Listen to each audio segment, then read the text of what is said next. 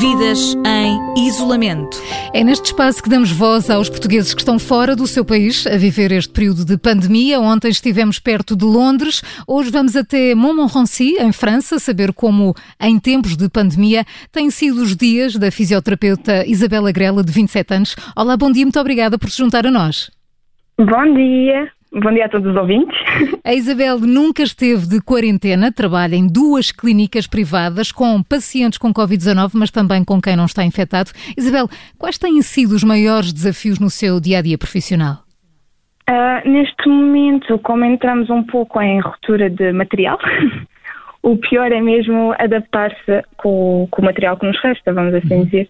Come, começamos a reutilizar as blusas, Uh, máscara existe, tem, tem tido tudo, mas acho que o pior é mesmo as blusas.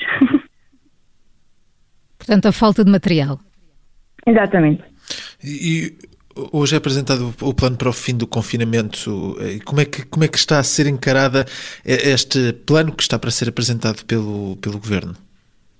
Assim, inicialmente, quando eles anunciaram o isolamento social em março, eu acho que foi a 14 de março, Uh, não se via ninguém na rua, víamos que as pessoas estavam verdadeiramente em pânico, mas agora, com o passar do tempo, já se começa a ver imensa gente na rua, anda tudo a passear, ainda por cima as temperaturas estão a aumentar, vê-se que esse medo desapareceu e que as pessoas estão a voltar, vamos, entre aspas, à normalidade. Portanto, a população está a regressar ainda antes de, de, das medidas eh, que podem ser decretadas pelos governantes. E como, e como, é que olha para isso, Isabel? Acha, acha, que, acha que faz sentido, é normal, é humano, as pessoas estão cansadas de estar em casa, ou acha, e até pelos, pelos conhecimentos que tem, acha que é, que é um erro nesta altura?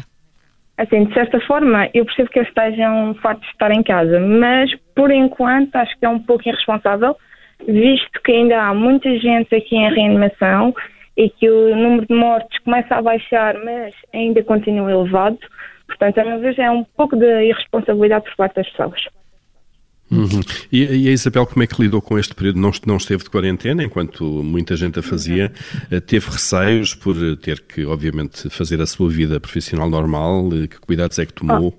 Ah, claro, temos todos os receios, sobretudo quando, neste momento, eu não estou a ter contacto com os pacientes de Covid, mas na outra clínica onde trabalho, onde trabalho Uh, tive, é sempre aquele receio quando estamos a assistir ao equipamento de proteção pessoal, é sempre aquele receio, bem, tenho de pôr as coisinhas bem, não posso enganar, não posso esquecer de nada, porque há sempre aquele risco de sermos contagiados.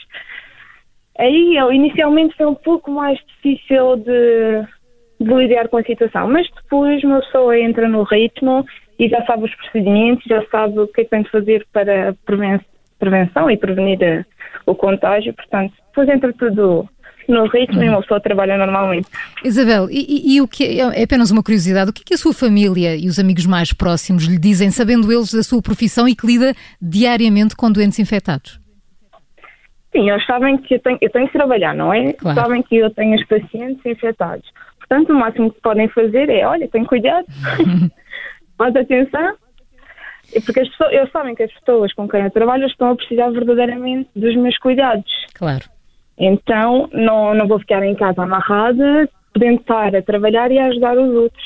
E, portanto, portanto, a única coisa que eu digo é: tenha muito cuidado, usa todos os gestos de proteção e pronto.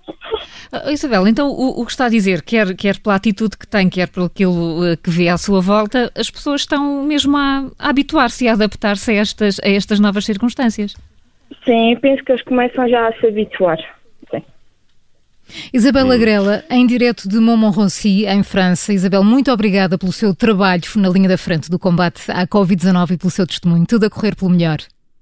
Obrigada igualmente. Obrigada, Isabel. Bom dia. Igualmente. Gostávamos muito que partilhasse também as suas histórias de familiares ou de conhecidos seus que estejam fora do país a viver este tempo de pandemia. Entre em contacto connosco. O número das manhãs 360 é o 913 961 556. 913 961 556.